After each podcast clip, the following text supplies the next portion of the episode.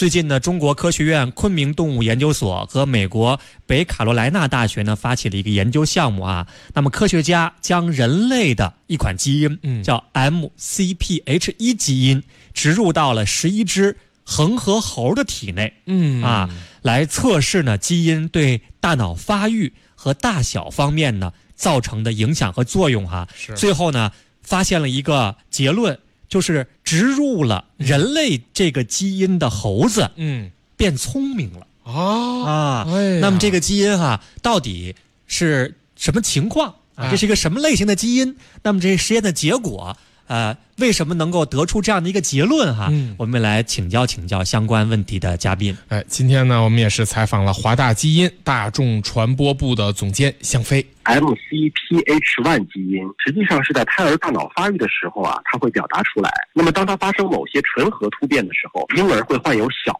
症，头会变得比正常的孩子要小很多，而小头症的患者的寿命呢也会要短一些，智力也会受到影响。那么当这个基因呢转入到猴子脑子当中之后呢，通过磁共振的扫描发现，猴的脑子并没有变大或者变小，但是脑部发育呢出现了和人脑相似的滞后性的特征，就是正常人的婴儿在一岁之前，他的智力发育其实是没有猩猩、猴子他们发育的快的。你教他们去学东西，那么一岁之前的孩子，他可能还没有黑猩猩学得快，但是一旦到了一岁之后，黑猩猩它的脑部的发育相对停滞了，但是人的脑部发育会飞速的发展，这就是人脑的一个滞后性的特征。所以猴子虽然是脑容量大小并没有变化，但是却出现了和人脑相似的滞后性的特征。这个也是人们猜测说，随着他的年龄的发展，它的大脑有可能就要比普通的猴子变得更加的聪明了。但是还没有到我看有一些人在怀疑的、担忧的说，会不会是《星球崛起》的电影要重现了？猴子不可能变成人的，逆进化是实现不了的。现在在整个的科学界还是有共识的，我们还是应该给予充分的肯定和宽容的空间，